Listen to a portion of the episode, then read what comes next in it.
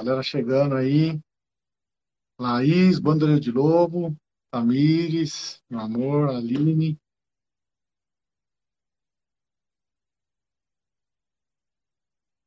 Esperar o nosso convidado aí. Boa noite.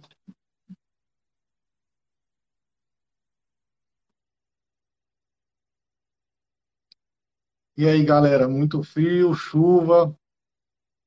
Hoje foi um dia bem preguiçoso, né? Hoje foi bem de, difícil de, de produzir.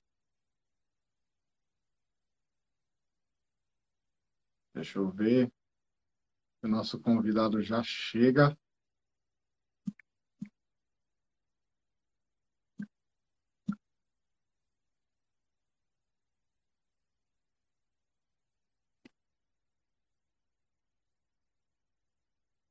Bom, galera, hoje é o primeiro episódio que eu estou fazendo da Arte e Luta, que é, vai ser uma série de lives que eu vou fazer com alguns amigos meus, alguns parceiros comerciais, uma galera que eu pude pude cruzar assim nesse em todos esses esse, esse, esses meus anos aí de caminhada, tanto trabalhando com, com publicidade, com design, mas também com música. É, e assim, quando eu pensei nesse nome, é Arte e Luta, foi porque são duas coisas que fazem parte da minha vida e assim, fazem parte da minha vida, né, no, no duplo sentido, né?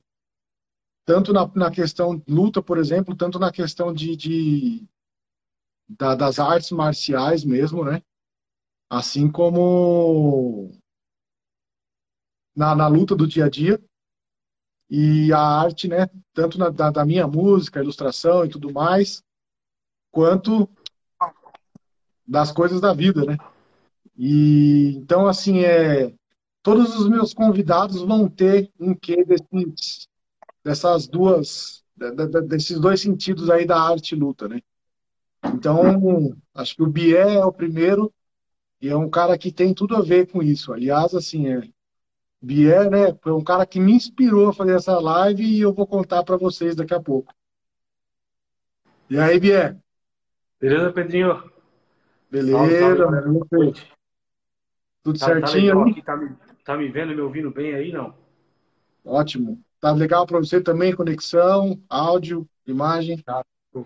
Tive um probleminha aqui hoje de energia elétrica e não consegui resolver a tempo, mas deu para dar uma ajustada aqui.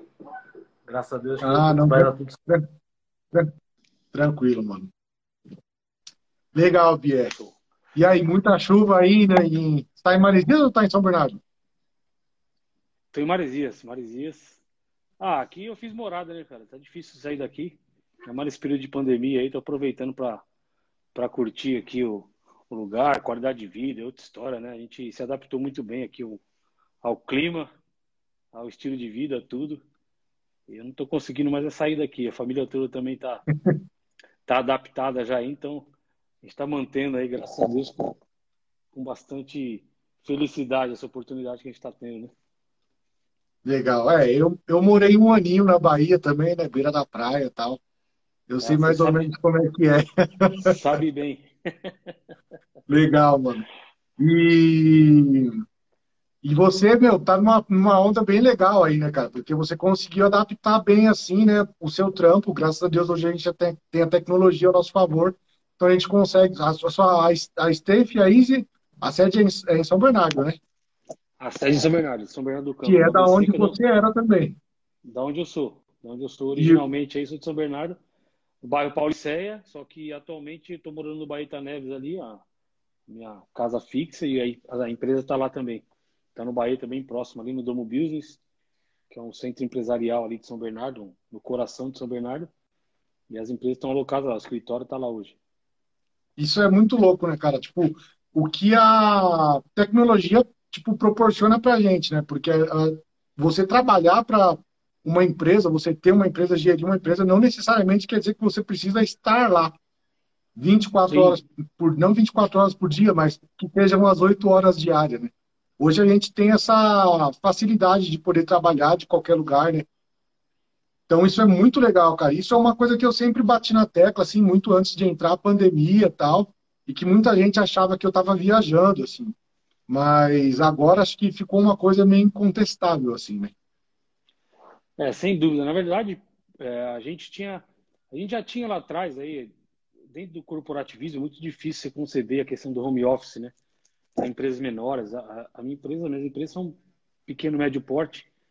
Então é, é difícil porque era caro, né, cara? Então a gente tinha muita dificuldade de manter a gestão, o acompanhamento do pessoal, de como estavam as atividades, de fazer efetivamente aí esse, esse approach mais, mais forte. E apesar de a gente, lá na Stafe, a gente já ter um pouquinho essa pegada, a gente tinha um pessoal que trabalhava em home office em alguns momentos e tal. A pandemia ela deu uma acelerada absurda nisso, né? Então, na verdade, a gente teve que aprender a se adaptar, não teve muito ponto de correr. É, isso aí, no final das contas, deu um. Eu, eu para mim, assim, eu vejo assim, eu acho que foi um, um gap e uma vantagem. A vantagem foram mais vantagens do que desvantagens nesse sentido, porque gente, eu trabalho com engenharia e na área de engenharia o cliente quer muito que você esteja lá, não tem jeito. Então você tem que estar lá. Sim. E às vezes você vai para lá, esse lá pode ser em qualquer lugar do Brasil, é, para poder falar coisas que você poderia ter resolvido numa ligação. Mas muito por conta da, da visão do pessoal nesse sentido aí, eles não queriam isso, não tinha jeito, queria que tivesse lá, então a gente tinha que fazer essa correria toda. E hoje não, hoje a gente percebe que todo mundo acabou se flexibilizando e acabou viabilizando tudo isso aí, né? Então hoje a gente acaba conseguindo é, tocar o negócio, coordenar a equipe, fazer visita, inclusive até comercial.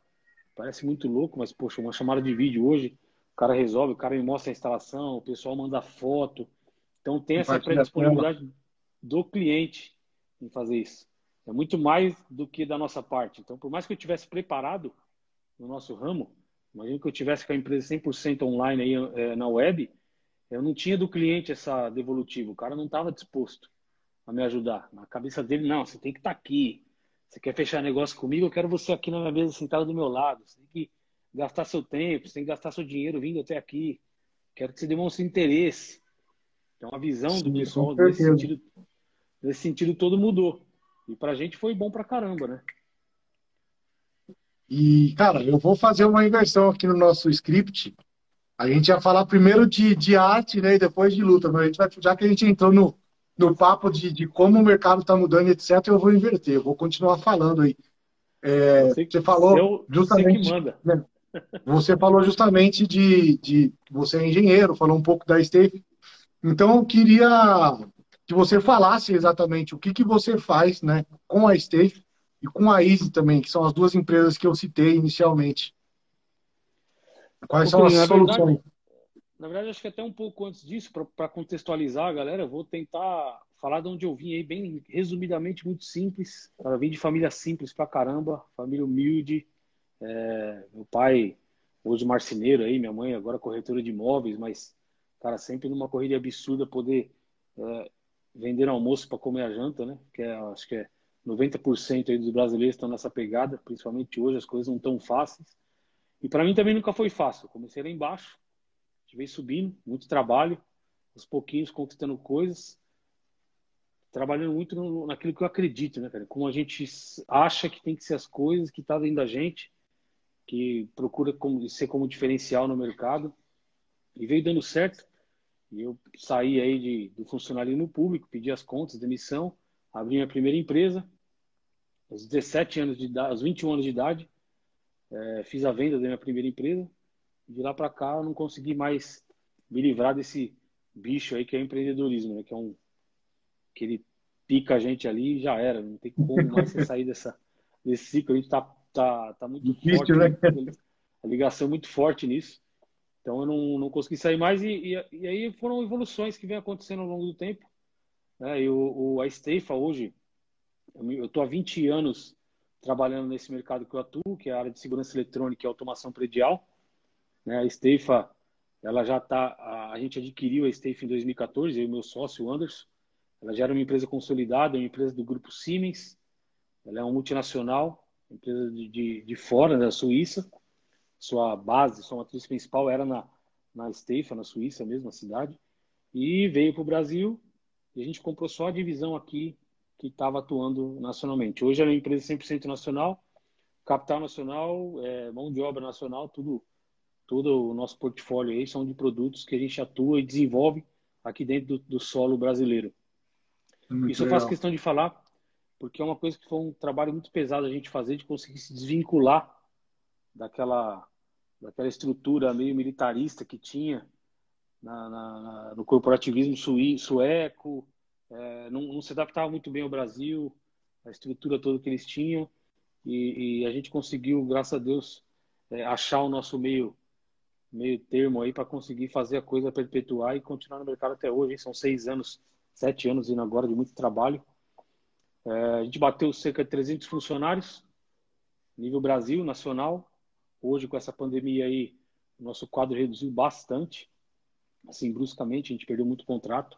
O impacto também foi muito grande.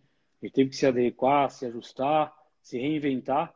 E nesse meio, meio termo aí, foi onde surgiu a Easy, né? O Easy Control. Ele é uma empresa que nasceu dentro da Estefa. A gente criou ela dentro da pandemia, no meio da pandemia, no, olho do furacão, para tentar atender um mercado que estava se. Tá, é um mercado novo que estava acontecendo, que é, hoje já está sendo, que é o que eles falam de novo, no normal, né? Mas é um mercado que estava rolando, estava borbulhando aquela hora que a gente sentiu que ia ter uma. Lá na frente, que a frente é agora, ia ter uma demanda muito grande para isso. Né? Então, só para voltar um passo atrás, a Estefa trabalha com automação predial, integração mesmo, então a gente instala, faz projetos, desenvolve projetos.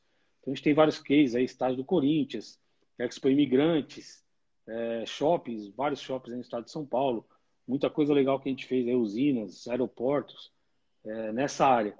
E o Easy Control é uma solução de controle de acesso e automação predial que nasceu dentro da Estefa. Então ela veio o quê? Para atender o mercado de condomínios, prediais e é, residenciais empresariais, na área de controle de acesso, simplificando a operação. Né? Então a gente fez, pegou toda a experiência que a gente tinha, é, é, compactou desenvolver um software que ele só tem o que precisa para uma operação predial simples e ao mesmo tempo sofisticada, porque ela tem tudo que é de mais moderno. A gente trabalha com leitura facial. Hum. E é uma com... coisa que qualquer um pode operar, né? A ideia, né? Lembro que você não pode operar. É, na verdade, a nossa ideia é ser amigo do operador, ser amigo do porteiro, amigo do, da recepcionista, amigo do, do administrador, que realmente é os caras que estão na linha de frente ali, né? É, a maioria dos softwares Sim. hoje aí de soluções, eles são feitos para engenheiro, que é de onde a gente vem. Então a gente tem que ter um corpo de engenharia para implantar projetos altamente de alto nível de dificuldade. Aí o cara implanta, põe para rodar, pô, o cara vai fazer um cadastro de um visitante dentro de um prédio, tem que fecha a tela, abre tela, põe dedo, tira dedo, manda e-mail, faz uma cacetada de coisas para conseguir colocar o cara para dentro do prédio. A gente compactou isso aí, simplificou e colocou a operação dentro de uma tela simples, é, intuitiva pra caramba, parece um layout bem, bem web, assim, bem amigável, parece que tá mexendo meio que no Instagram. Então, cara, é uma solução assim que tá, tá ganhando espaço pra caramba. A gente tinha uma perspectiva de que ia dar certo, muito certo, porque já nasceu no meio da pandemia, nosso conceito é que não tivesse contato, então a gente eliminou leitores biométricos, eliminou controle remoto, eliminou tudo. Está trabalhando com leitura facial, trabalha com leitura de placa veicular. Então a gente apostou nisso lá atrás, no começo de tudo, quando a crise estava bombando, e hoje a gente está colhendo alguns frutos legais para caramba, porque o mercado está meio que se adaptando, entendendo e aceitando isso, né?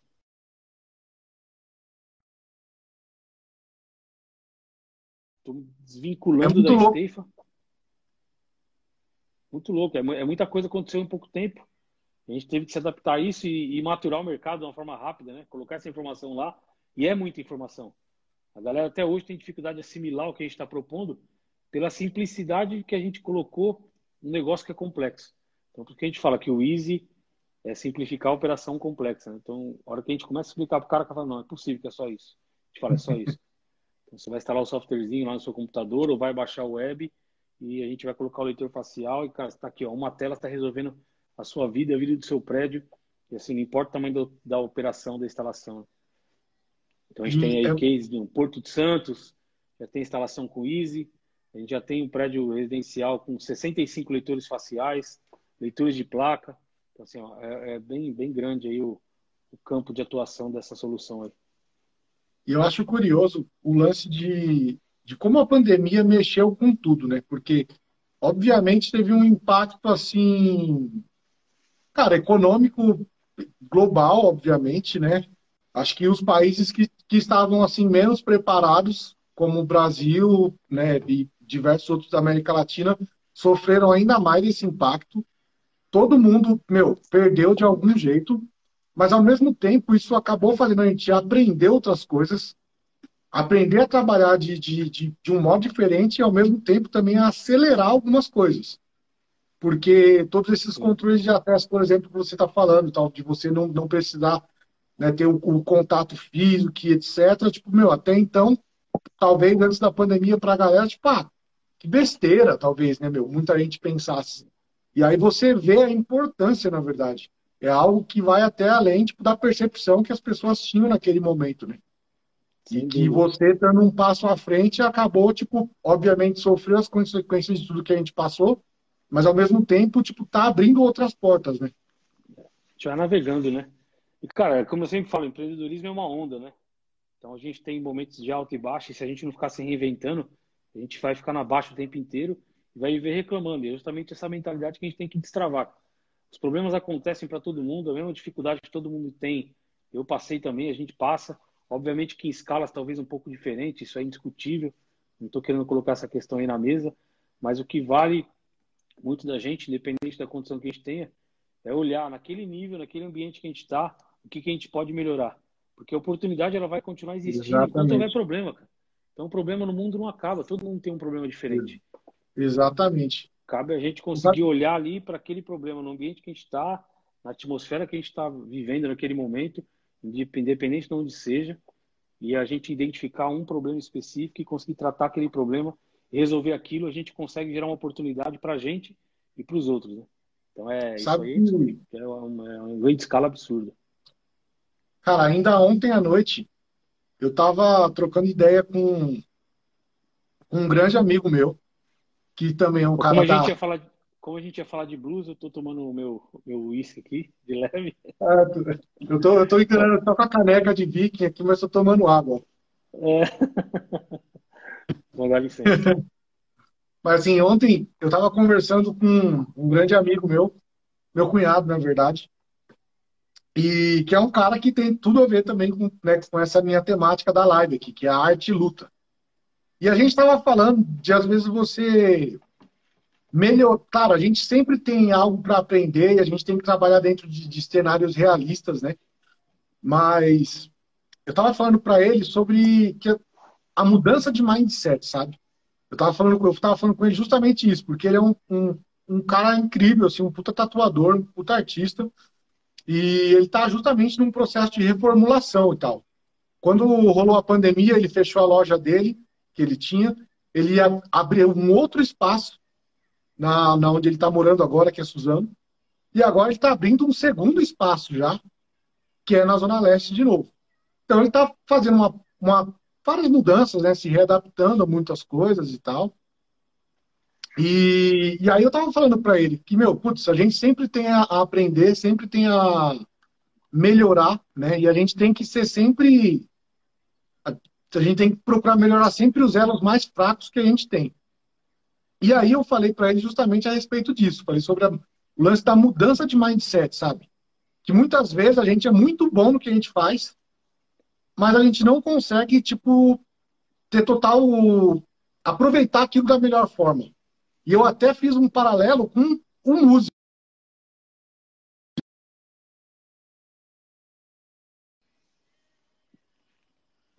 Tem muito músico que às vezes toca muito e às vezes, cara, não tem um sucesso, assim. Então, quando eu digo sucesso e faço esse entre aspas, é porque sucesso é uma coisa muito relativa, né? É, Mas assim, muitas vezes o cara toca demais, o cara tem habilidade na mão, mas ele não sabe projetar aquilo da melhor forma possível. E aí eu acho que entra justamente nesse lance de, de mindset, sabe? Tipo, às vezes você ter habilidade na mão, você ter a capacidade de algo na mão, não é o suficiente. Você precisa entender como projetar aquilo da melhor maneira possível. Como você ter uma estratégia para as pessoas saberem que o que você faz é realmente legal. Né? E aí até entra esse lance todo que a gente estava falando de estratégia digital e etc. Né? Sem dúvida. Porque não basta você, você saber fazer algo, as pessoas precisam saber que você sabe fazer aquilo. As pessoas precisam saber o quão bom o seu produto ou o seu serviço é. E, e isso é muito louco, né? É, né? tipo, né? o, o seu, você é um cara que, por exemplo, até vou voltar um pouco agora na história, porque assim, é, contando para as pessoas como a gente se conheceu, né, na verdade. Meu, o Bié é um cara que eu conheci na noite, cara, tocando blues, velho. Eu sou músico, sou baterista, sou diretor de arte, designer. Eu trabalho com publicidade e com design há mais de 10 anos. E trabalhei em agência um bom tempo. E até que, meu, então, eu tinha essa vida dupla aí. Eu trabalhava em agência e tocava na noite. Então, foi muito legal. Porque, assim, eu conhecia gente, pessoas muito distintas, assim. E até uma coisa que a gente conversou, né? Era a, a, até um tempo atrás, isso eram dois universos paralelos, assim. As coisas não se cruzavam, não sei porquê.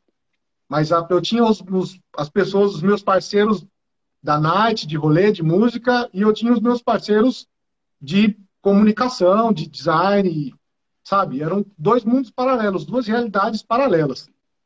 Até que em 2014, eu pedi as contas da agência que eu estava, decidi ir morar na, no sul da Bahia com mais dois amigos.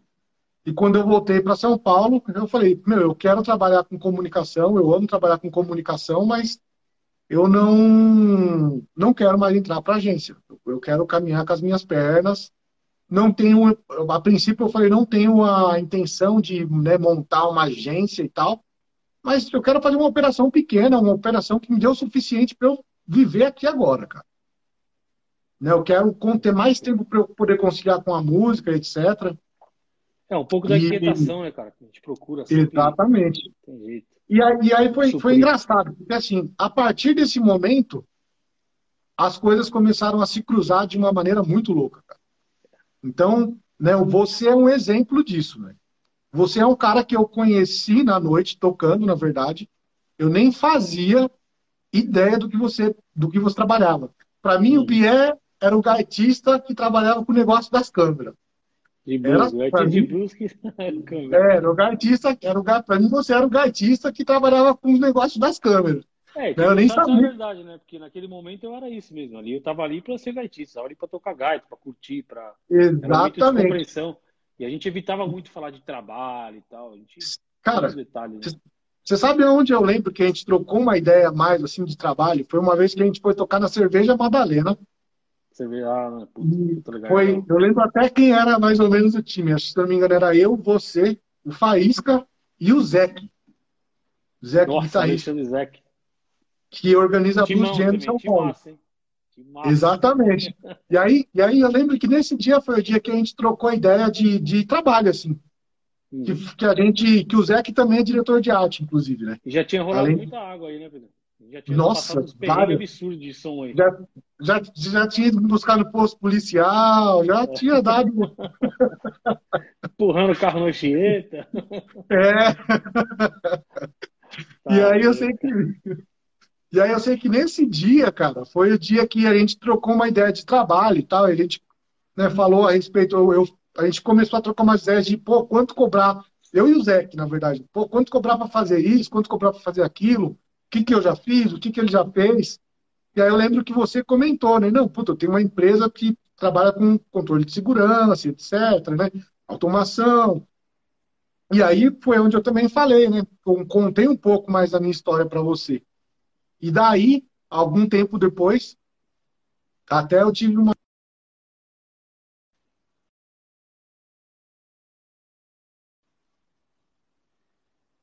indicação sua, inclusive, para fazer o trampo lá da, da Fabi, da cultura inglesa. E isso foi muito louco, Sim. porque assim, foi acho que o primeiro step assim das coisas, né? De, de como as coisas começaram a, a, meu, puta, circular ali, casar, sabe? Uma coisa que a gente falou esses dias no telefone, que eu acho muito interessante, é a respeito do networking, cara. E tipo, sabe, as pessoas têm mania de, tipo, às vezes destacar, cara, a sua vida profissional, da sua vida pessoal e etc.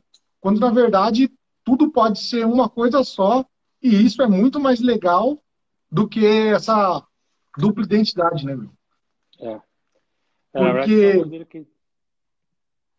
Tu pode concluir, desculpa. Por, porque, cara, isso é Eu acho assim, quando você tem certeza de quem você é, dos seus princípios e dos seus objetivos, cara, você pode ser você em qualquer lugar, cara. Sabe? Quando você tá firme num propósito, você pode ser você em qualquer lugar, cara. E... Cara, na verdade, isso aí é um, eu, eu, eu uso muito o paralelo do, do Jeff Bezos lá, quando ele foi de pijama na reunião na Amazon, né? E os caras ficaram putos, começaram a comentar que era falta de respeito com os outros executivos que estavam lá, que ali era ambiente executivo e tal. Eu fiquei pensando, né? Pô, até comentei, até entrei numa discussão com um cara na rede social ali, porque eu comentei embaixo, contrariando a maioria da galera que tava falando lá. Falei, pô, o cara gerou tanta autoridade já no negócio dele, já gerou tanto valor para ele, para um monte de gente que tá em volta, que, que diferença faz o cara tá de pijama, o cara tá de cueca, o cara tá. Cara, Cueca não, porque é tentado ao pudor, né? Mas se o cara entrar, chegar de carro alegórico lá, que diferença faz? E eu tenho certeza também que se o Jeff Bezos tem uma atitude dessa, um destravamento desse na mente, para poder seguir dentro de uma reunião comercial, dentro de uma reunião empresarial, tratar qualquer assunto que seja, dentro de uma Amazon da vida, tivesse dentro do equipe dele, sentado na mesa com ele, um outro cara de pijama, mas esse cara fosse tão foda quanto ele, gerasse tanto valor para ele, que fosse impossível ele mandar o cara embora por conta disso, ele ia aceitar o cara de pijama lá, ele ia aceitar o cara de regata, de bermuda, de chinelo, porque existe, está acontecendo uma revolução. A gente já teve a revolução industrial, né? E agora a gente está tendo a revolução tecnológica absurda aí, para o rumo que as coisas estão tomando. E obviamente a gente tem que tomar muito cuidado na hora de transitar entre esses mundos, porque a gente ainda tem muita gente que está no conservadorismo absurdo e essas pessoas claro. têm, têm se tem se fechado cada vez mais, né? Era o contrário. Então a gente tinha um mundo geek, meio nerd, um mundo mais tecnológico aqui totalmente fechado e uma galera mais conservadora aqui aberta, mandando e dominando a questão do mercado. E quando a gente começou a virar um pouco esse jogo aqui, a gente começou a entender que existe um outro mundo.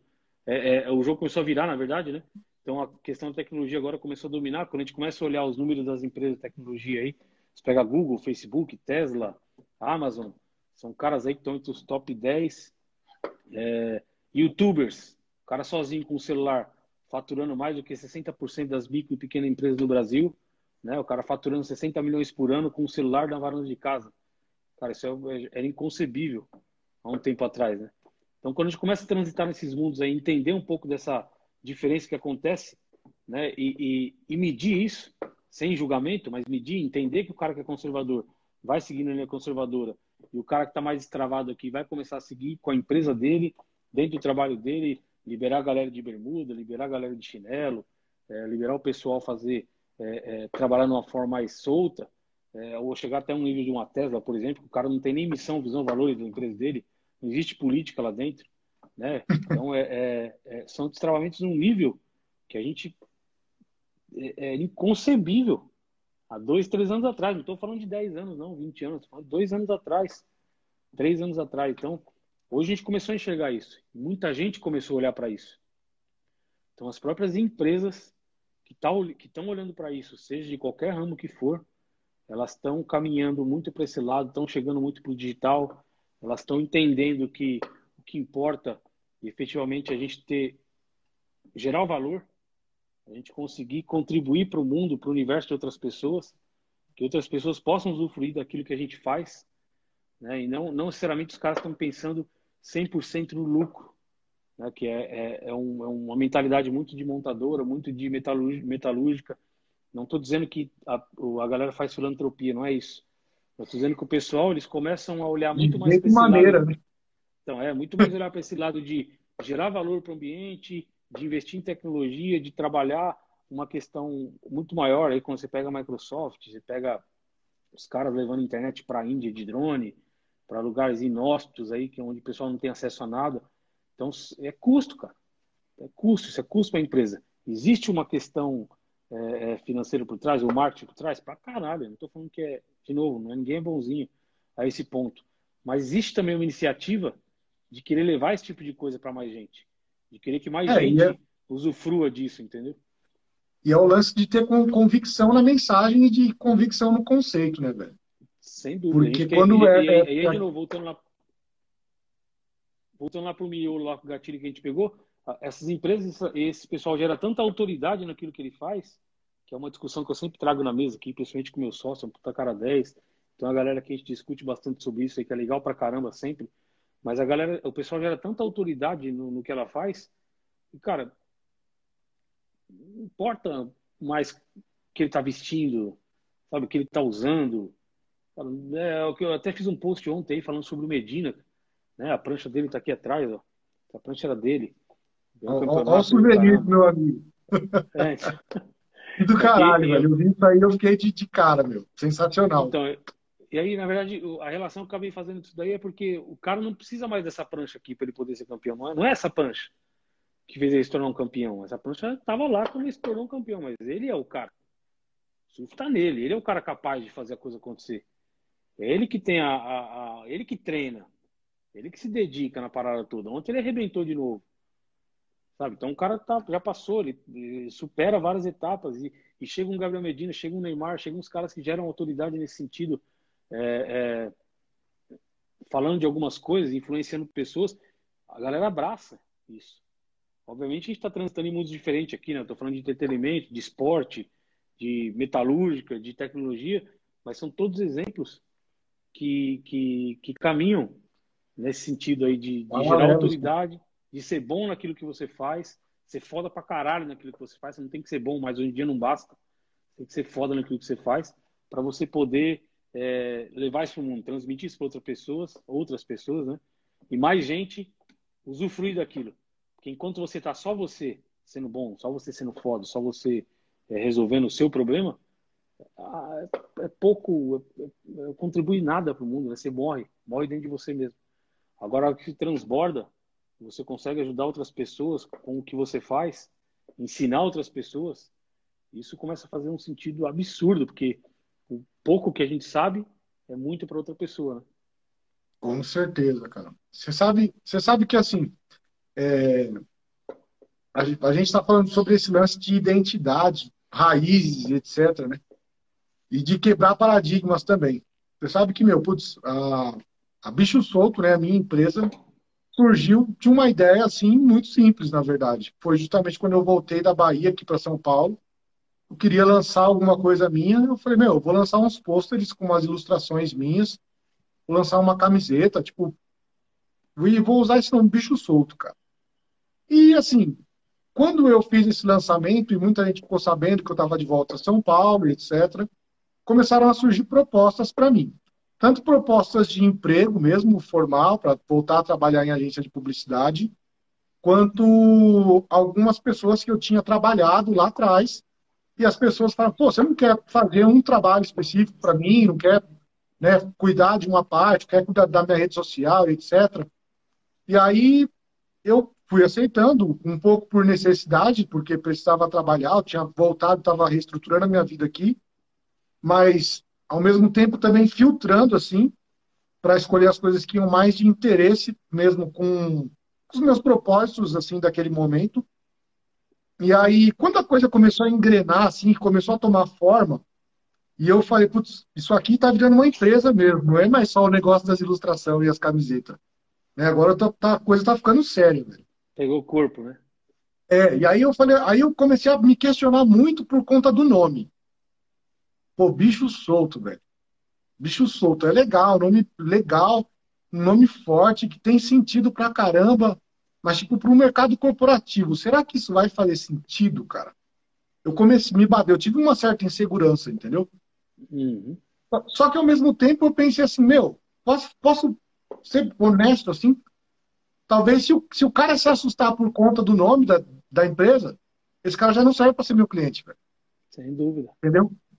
Já, é, então já o que foi um ponto de insegurança meu, ao mesmo tempo já foi também eu percebi que aquilo era um filtro, cara. Porque aquilo já ia filtrar quem eu ia ter contato, sabe? Quem eu ia ter contato. Então, foi aí que eu decidi vestir a camisa mesmo. Foi, não, eu quero, eu sou bicho solto, velho. Eu sou bicho solto e quem quiser trampar comigo tem que ser bicho solto também. Se não tá for, linha, cara. Né? É, exatamente. Pegada, tem, jeito. tem o, eu não lembro o sobrenome desse cara, mas é o Rick. Você deve saber quem que é esse cara, é um puto influencer digital que tem a história da água lá. Que ele fala, ó, pegou a visão? Ah, o Rick Chester, né? Isso, Rick Chester, eu tinha esquecido o sobrenome dele. Ele conta uma história muito louca, que é a história da águia. Não sei se vocês sabem dessa aí. Ele fala, qual que é a diferença da águia e do, do pardal? Pô, o pardal, velho, ele fica ali embaixo ali, velho. Ele fica, desde pequeno, a mãe dele fica protegendo ele ali e tal. Se cair do ninho não vai se machucar muito e tal, entendeu? Só que ele não pode voar com as águias, velho. E, tipo, meu, a águia, desde o princípio, é o quê? Meu, quando uma águia vai, né, tipo, vai ter o filhote, ela vai para a montanha mais alta que tem, para o pico mais alto que tem. Ela, meu, puta, perde o bico, né? Ela arranca o próprio bico, arranca as penas, faz uma, uma praticamente uma mutação, assim, e, meu, tem o filhote ali e, meu, cuida dele por um tempo e quando ele tá mais ou menos desenvolvido, velho, ela simplesmente joga ele lá do ninho.